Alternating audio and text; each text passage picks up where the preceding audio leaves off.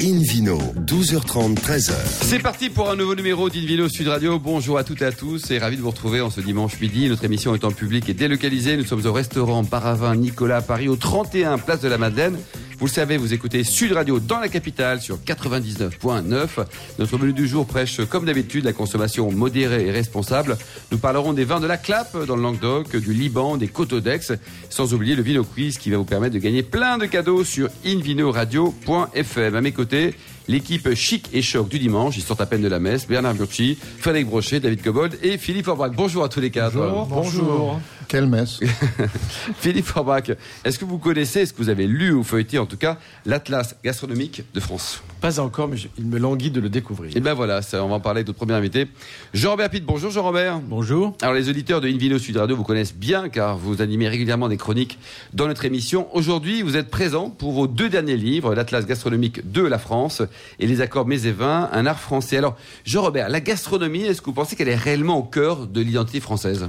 Ah bah, elle est totalement au cœur. C'est même un des rares points d'accord entre les Français qui adorent se diviser, puisque lorsqu'on pose la question euh, à nos compatriotes, ils répondent à 99% que pour eux, c'est un élément fondamental et même un des premiers éléments de leur identité.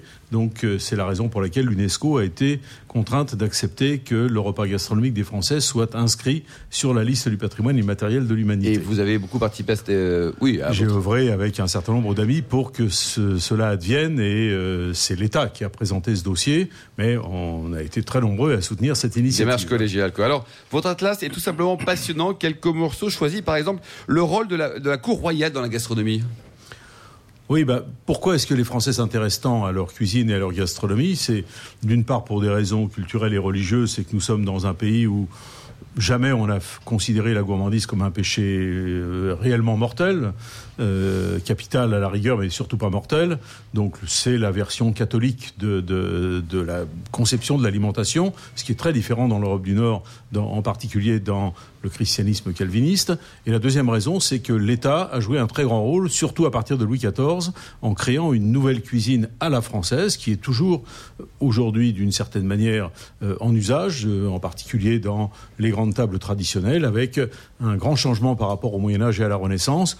Plus de, cet excès d'épices, de, sauces vinaigrées très acides euh, qui existait auparavant, mais beaucoup plus de beurre, de viande blanche, de crème, euh, de pâte feuilletée, de terrine, enfin de, de pâté dit en croûte, mais pâté veut dire forcément en croûte. Ah, donc tout ça, ouais. tout ça est euh, euh, une invention de cette période que l'on retrouve dans, encore aujourd'hui dans les livres de cuisine. Quand on mange une, une sauce béarnaise ou une sauce hollandaise, on est dans cette nouvelle cuisine inventée à la fin du XVIIe Mm. siècle.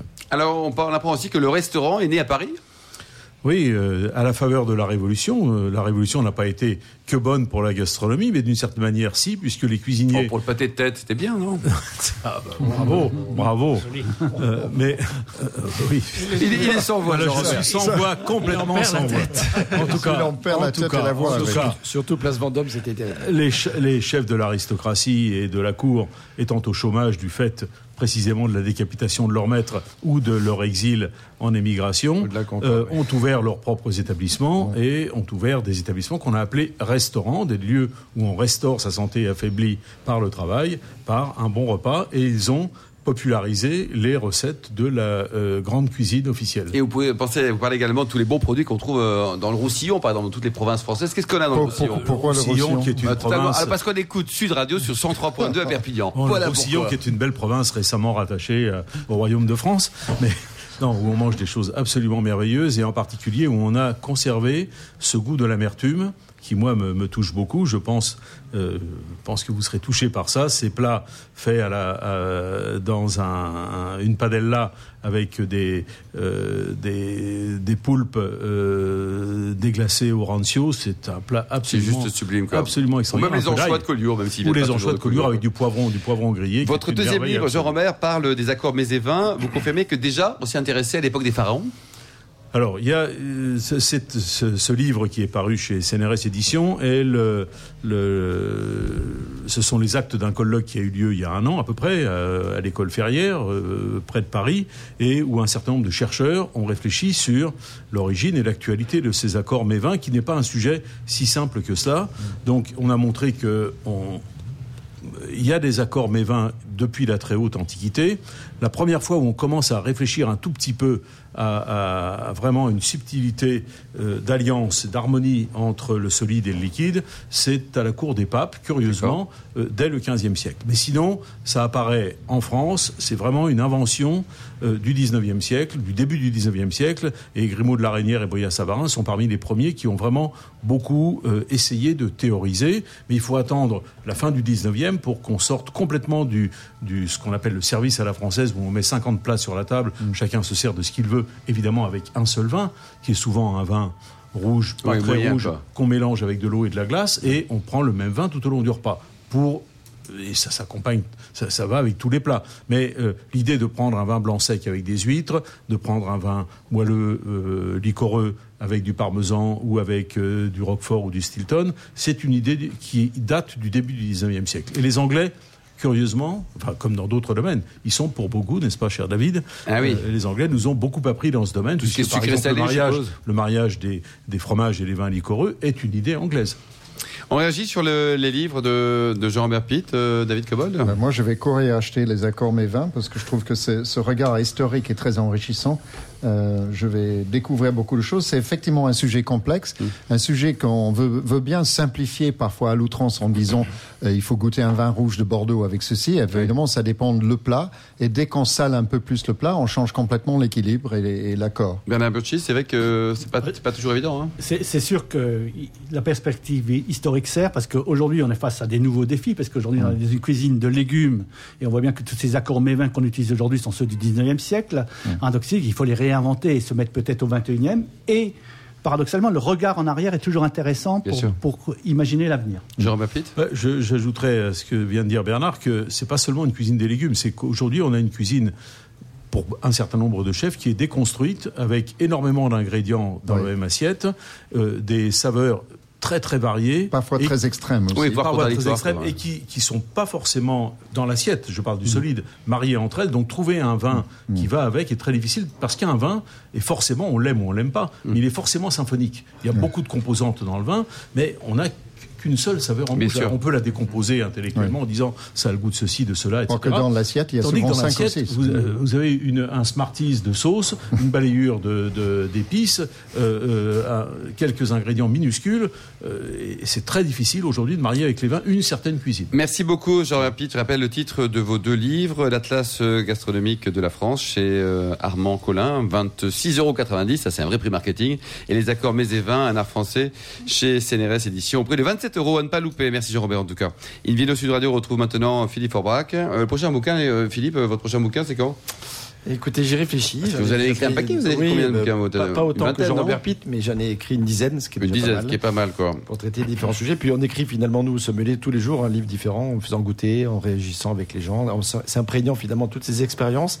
L'harmonie des mets et des vins, c'est quand même la finalité ultime des, des grands amateurs de vin. Et puis ça évolue, comme disaient Jean-Robert et Bernard. Hein. C'est ce. Exactement, bah, les cuisines évoluent, les, les échanges se multiplient, et on s'enrichit beaucoup de, de, de- même du hasard. Direction la. Toscane française aujourd'hui. On va sur le massif de la Clappe. On va sur le massif de la Clappe, oui, quelques encablures de la ville de Narbonne, dans l'Aude.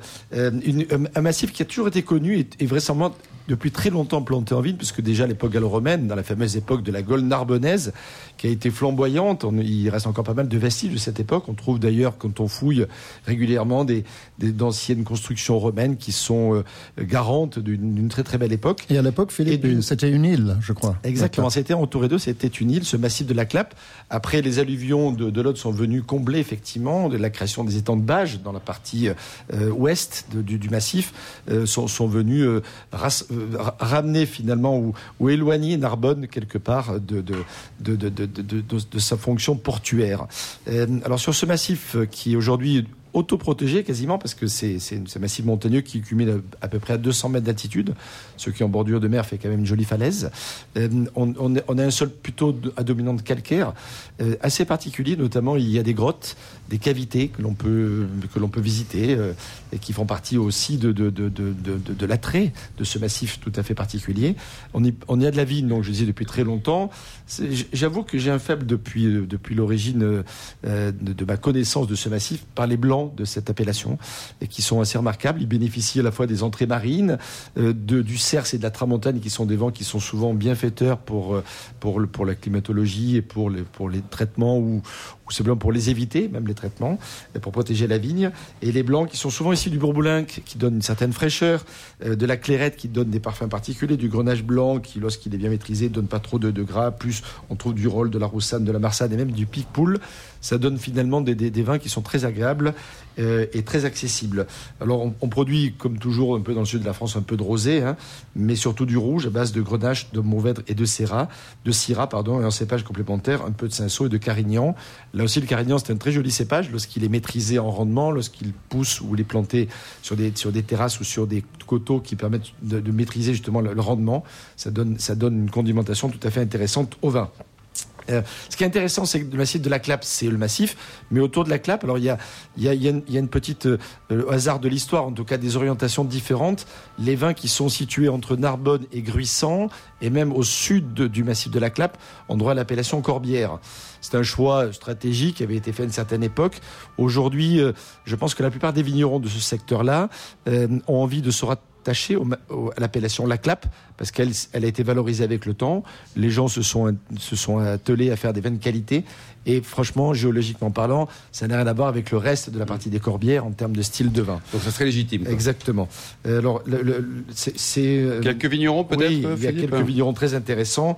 Euh, Je, je pense au Capitoul, au, au château de la Néglie, au domaine de l'Hospitalet, au domaine Mirletan, le Mas du Soleillard, Ricardel, Pêche-Redon. Et ça, c'est vraiment les gens qui sont dans le massif lui-même. Et puis autour, on, euh, on peut citer le domaine euh, Le Bouis, par exemple, euh, ou encore le château Bel-Évêque. Qui, qui appartient à Pierre Richard notamment, euh, qui sont des domaines qui sont surgruissants, mais qui sont vraiment dans l'influence, j'allais dire, du massif de la Clappe et dont ils pourraient bénéficier aujourd'hui de l'appellation. Le, le prix, Philippe, combien ça coûte entre, près, hein. entre, allez, entre 10, une dizaine d'euros pour les premiers vins et jusqu'à 20, 20, 25 euros pour certaines cuvées spéciales. Et les rouges mais, peuvent vieillir ou mais pas ça les vaut et les rouges peuvent vieillir, bien entendu. Euh, une dizaine d'années sans aucun problème. J'ai goûté récemment encore un Hospitalet 92, qui est un millésime particulier pour moi, effectivement, qui 25 ans après est encore très présent. Merci beaucoup Philippe Arbach. Nous marquons une courte pause et ensuite retour chez Nicolas à Paris pour le Vino Quiz et gagner plein de cadeaux à bord de invinoradio.fm. Invino, 12h30, 13h. Retour au restaurant Bar à Vin Nicolas. Nous sommes au 31 Place de la Madeleine à Paris pour cette émission en public et délocalisée avec le Vino Quiz et puis The Philippe Forbach. Je vous en rappelle le principe que vous commencez à connaître. Maintenant, chaque semaine, nous vous posons une question sur le vin et le vainqueur gagne un exemplaire du guide des vins du Wine and Business Club. Voici la question de ce week-end. Où se trouve l'appellation patrimonio Hein, Est-ce Ah, que c'est réponse bien. A au Pays Basque, réponse B en Italie et réponse C en Corse Hein Pas évident, n'est-ce pas Pas évident, bien. hein. Faut et réécouter. euh, un exemplaire du guide des vins du Wine and Business Club, rendez-vous toute la semaine sur notre site invinoradio.fm, rubrique Vino Quiz. Le gagnant sera tiré au sort parmi les bonnes réponses et se verra peut-être offrir l'hospitalité à patrimonio. Exactement. Merci Philippe Orbach. Invino Sud Radio retrouve maintenant Bernard Murci pour une découverte des vins du Liban. On fait du vin en Liban, Bernard? Euh, je crois qu'on en fait même depuis très longtemps. hein, donc ici, euh, bien avant qu'on en faisait en France même et même en Gaule. hein, donc ici, donc euh, en tout cas, euh, c'est une très vieille tradition parce que on, on est dans, dans le croissant fertile. C'est là où donc euh, ben, où ont démarré les cultures euh, pérennes, où euh, ça s'est sédentarisé. hein. donc ici, on a fait du vin. Les Phéniciens, en plus, étaient des marchands. On fait des comptoirs dans tout le bassin méditerranéen. Hein, donc ici, d'ailleurs, il y a 2000 ans, il y a un musée magnifique en Italie, à Tor- Torgiano, qui montre qu'il y a 2000 ans, il y avait un trafic infernal de vin donc, sur la Méditerranée, et en particulier en provenance donc, du Liban. Tous les amphores qu'on peut encore trouver ou pas D'où les amphores qui reviennent à la mode, alors sachant qu'amphore lui-même est donc un mot hein, qui- qu'on peut définir, mais enfin en, en tout cas, donc euh, au Liban, il y a même, on a 27 000 hectares de vignes, hein, ici, donc, euh, C'est mais que rien. 3 000 qui font du vin. Ouais. Hein, donc Et vous nous disiez il y a quelque temps qu'en Angleterre, il y avait quoi? 5000 hectares, c'est ça? 2200. 2200 hectares, pardon. Ben, donc là, on fait quand même beaucoup de raisins de table. On fait aussi du raisin donc, pour faire de l'arak, qui est un, un alcool. Et donc 3000 hectares donc, euh, pour, faire, pour faire du vin. L'histoire moderne démarre par les jésuites, hein, donc ici, comme souvent d'ailleurs, euh, qui arrivent en 1857, donc en- à Xara. hein, donc, qui est d'ailleurs le, château Xara est toujours le premier acteur donc, euh, du Liban, avec euh, quelques millions de bouteilles. En Oxy, euh, quelques années plus tard, en 1868, est fondé le domaine des Tourelles par un jeune ingénieur, hein, donc ici euh, François Jeannebrun, donc, euh, et, qui fait d'ailleurs la première cave commerciale hein, donc, euh, donc, euh, du Liban. Ensuite, Musard, donc dans les années 30, euh, Kefraya dans les années 50, mais donc la cave date plutôt de 79. Donc ici. Et d'ailleurs, pendant longtemps, il y avait euh, ces acteurs-là. hein, donc ici. Dans les années 2000, hein, donc euh, ben, il y a des médecins qui ont commencé à acheter, à commencer à faire du vin, à faire du raisin. Puis ensuite, aujourd'hui, les prix des terres sont très chers au Liban. Il n'y a pas des gens dans l'automobile, Bernard, également, qui ont acheté? Il y a même des gens de l'automobile, même qui sont qui sévissent en France, hein, donc ici, donc euh, Monsieur chez Carlos. Carlos. Ghosn, Carlos Ghosn, qui est Carlos propriétaire. Ghosn, quoi. absolument. On Donc, va l'inviter, tiens, pour parler avec, de euh, avec Ixir. Ah, donc, ici, donc, alors, le vignoble est pour l'essentiel donc, euh, dans ce qu'on appelle la vallée de la Becca, donc, ou la plaine de la Becca, mais qui est plutôt un plateau, qui est euh, pas loin de 900 mètres d'altitude, qui est hein, donc ici entre deux rangées de montagnes, les monts du Liban et le mont de l'Anti-Liban. De l'autre côté, ça s'appelle la Syrie, donc c'est un endroit donc ici donc, euh, Chaud. un peu un peu chaud, oui, pour plusieurs aspects. Derrière la vallée de. Becca, c'est Hezbollahville. Hein. Enfin, c'est- la terre des Hezbollah. Oui. Et donc là, on et donc là, on fabrique grosso modo les deux tiers, voire les trois quarts donc des vins du Liban. En général, ils sont de quelle couleur, Bernard? Alors ils sont pour l'essentiel, ils sont rouges, hein, donc ici, mais ils blanchissent parce que le blanc devient à la mode, en particulier par les consommateurs. hein, donc ils poussent beaucoup et d'ailleurs tous ces domaines manquent de blanc. hein, donc, ici. donc alors. On, maintenant, il y a des vignobles donc à Batroun, d'ailleurs où par exemple se trouve ce fameux euh, domaine d'Ix- d'Ixir, hein, donc ici, donc avec ce fameux patron. hein, donc ici, on en fait au sud, hein, donc à Chouf. Donc, et d'ailleurs aujourd'hui, bah, en particulier à cause euh, du prix des terres, on commence à planter un peu C'est combien à peu près le, le prix d'hectare Bah, Ça on- fait combien de Clio On va 300. raisonner en Clio. Ben, maintenant, on est plutôt à trois- l'équivalent de 300 000 dollars l'hectare. Ah, quand même, oui. oui. Ah oui. Ça n'a rien à voir avec le prix du Clotard hein, qui s'est vendu il n'y a pas très longtemps. Et vous disiez- 220 millions d'euros. Soit 22 millions d'euros l'hectare Euh, 30 un peu millions plus, d'hectares 30 millions, parce qu'il y a 30 7 millions hectares et demi. Ah Alors, ils ont racheté les stocks. C'est la maison Rodrer qui, euh, qui a acquis cette petite. Et en plus, ça d'être une belle opération financière. Donc les, les cépages sont d'abord bon, les cépages méditerranéens, donc euh, le cinsault, le carignan, le grenache, bon, qui aujourd'hui est largement en perte de vitesse. Puis ensuite des cépages bordelais, des styles Cabernet Sauvignon, Merlot, puis la Syrah. Donc aujourd'hui là, on commence à explorer des tas de cépages comme le Tempranillo, hein, donc ici. Donc il y a, ben, on essaye de trouver. D'ailleurs, chacun cherche à se diversifier. Dans les blancs, hein, donc ici, ben, on a les cépages dits internationaux, le chardonnay de Sauvignon. Alors il y a des cépages locaux qui viennent en particulier de l'Arak, Colombeydi ou le Merva, qui commencent, et donc on commence à avoir des cuvées assez sympathiques. Hein, donc ici, dont, cela dit, euh, ces cépages locaux qu'on renaît, on, on- on comprend aussi pourquoi. hein, donc, euh, on les a éliminés. D'ailleurs, euh, j'ai goûté l'Obéidi et donc euh, je voyais quand même qu'ils se prenaient toutes les maladies de la terre. Ah. Hein, donc ici, donc et, et, et c'était pas c'était pas facile, mais on commence à avoir des cuvées. Donc euh, mono- monocépage. Alors les vins, hein, donc euh, alors les, les vins aujourd'hui, donc euh, bah, il y, a, y a- y a des gros il y a des gros acteurs de qualité très inégale. Alors j'ai pu les goûter parce qu'il y a une, une manifestation très intéressante qui vient d'avoir lieu qui s'appelle Vinifest, qui pendant Vinifest. quatre- Vinifest à Liban. Beyrouth, à l'hippodrome de Beyrouth, où se trouvent tous les producteurs, manifestation grand public. Et d'ailleurs j'étais étonné hein, donc, par le public, hein, donc ici, qui a deux tiers féminins. Hein, donc ici, Et en plus, et qui a bien souvent Libanais 25 sont ans, jolis, en plus. 30 ans. hein, donc euh, souvent deux copines, trois copines, quatre copines.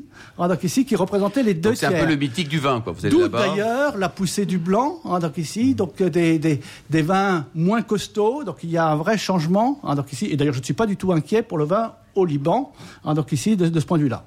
Donc alors, là, il y a maintenant les vins eux-mêmes, donc on avait fait une grande dégustation il n'y a pas quelques années, donc euh, avec David Cobbolt, hein, donc ici, ça change, hein, donc ici, il y a des revirements, des changements, alors il y a toujours un château traditionnel comme Musard qui continue à vendre, hein, donc ici, aujourd'hui, vend les 2007, Hein, donc ici, donc avec euh, Les 2007, donc c'est-à-dire qu'ils vendent rien à moins de 10 ans? voilà, arrivant de rien à moins de pour 10 leur ans, et en blanc et en rouge. C'est impressionnant, Hein, ça. ici. Voilà, donc il y a donc un tiers de Carignan, donc euh, ah, donc ici euh, un tiers de Cabernet Sauvignon, etc. Donc donc euh, et ben, il y a aussi comme Kefraya qui est un domaine très traditionnel qui est totalement changé par l'arrivée d'un jeune œnologue qui s'appelle Patrice Guiberto, qui arrive en 2006, qui commence à parcelliser, qui fait probablement aujourd'hui peut-être le, le meilleur vin du Liban. Et ça, le 2012, parce que vous êtes toujours friand des prix, ça se vend à 29 euros. Oui, c'est ça, 29 euros Voilà, quand même. ouais. 29 euros. Le château Saint-Thomas, donc avec quelqu'un de Joassad Touma qui est formé à Montpellier, donc euh, œnologue de Montpellier, hein, donc ici qui reprend le domaine familial.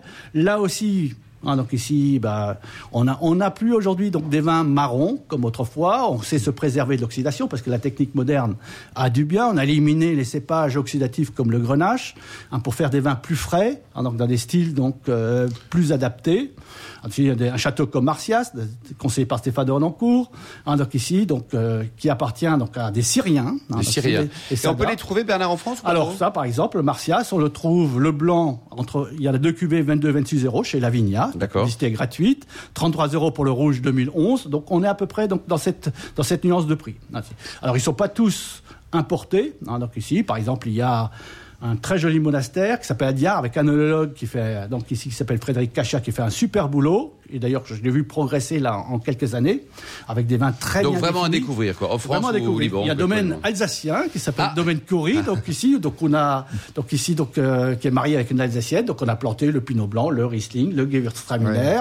Ah, donc Et ça donne un truc sympa, Et d'ailleurs, j'y ai déjeuné il y a quelques années. Évidemment, il y avait la choucroute. Merci beaucoup Bernard. Ingénieur Sud Radio, on trouve maintenant David Cobold, le cofondateur de l'Académie du vin de Paris, pour euh, sa chronique. Vous avez plein de copains qui produisent des Cotodex au rouge, non? Ben, je- J'en ai, oui. Mais euh, là, ils n'étaient pas nécessairement concernés par ce, par ce billet. Alors, j'aime pas beaucoup dire du mal du vin, mais quand une appellation a un tel taux d'échec dans la qualité, euh, je trouve que ça mérite qu'on on s'y attarde un tout petit peu. Donc, j'étais récemment à une dégustation où il y avait 24 vins rouges de Coteau d'Aix-en-Provence, c'est le nom de l'appellation.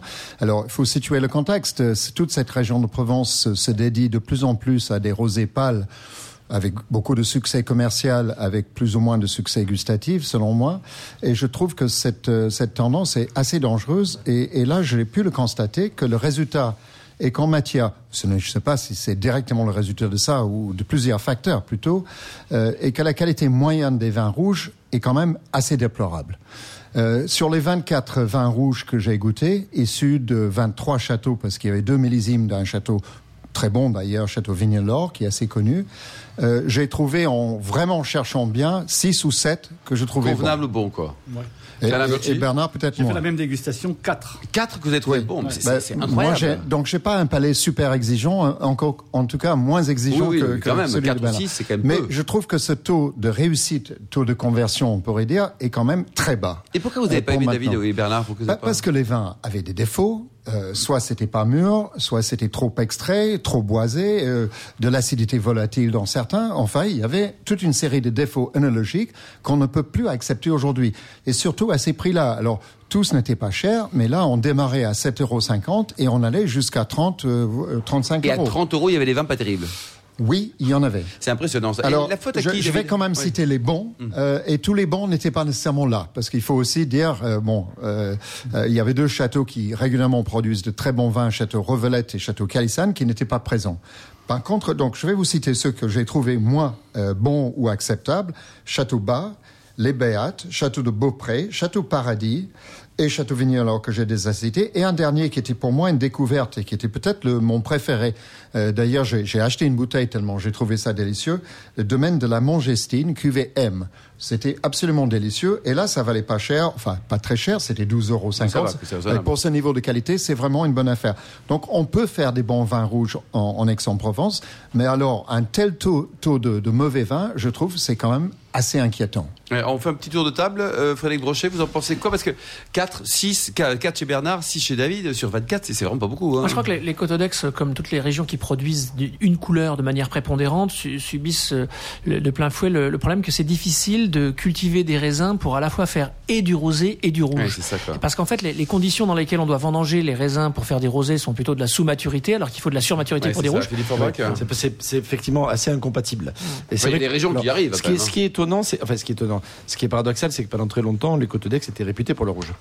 Et, euh, et ils avaient des rouges de qualité, mais ils produisaient moins de rosé. Aujourd'hui, ben, on Ouais, a le résultat de tout ça. Il faut souligner aussi la qualité quand même générale des blancs des Côtes d'Aix. Il y, a, il y a des terroirs qui sont assez frais en attitude, quand on va vers Luberon notamment. Mais c'est plus propre pour vinifier en blanc ou en rouge? C'est différent le- par rapport au rosé, en Ah termes ouais, de, bah, de là, là, là, Bah, ça, c'est autre Il n'y a pas chose. d'incidence, puisque là, on, parle de raisin blanc pour faire du blanc. Hum. Et vous, Bernard, vous pensez quoi? Parce qu'au niveau Alors, pourcentage, la, la spécificité des Cotodex, c'est qu'on autorise le Cabernet Sauvignon, qui avait apporté par, apporté par M. Brunet à Vignelor, et d'ailleurs qui, donc, euh, qu'il réussit très bien. faire bien. Et beaucoup de ces Cabernet Sauvignon ne sont pas mûrs. bien, c'est dit, on va aller regoûter hein, au fur et à mesure, on verra si ça s'améliore. Fin de ce numéro dominical d'Invino Sud Radio. Pour en savoir plus, rendez-vous sur sudradio.fr ou invinoradio.fm. On se retrouve toujours en public et délocalisé au restaurant Bar à Vin Nicolas à Paris, 31 place de la Madeleine, samedi et dimanche prochain à 12h30. D'ici là, excellent déjeuner. Bon dimanche après-midi sur Sud Radio et surtout respectez la plus grande démodération.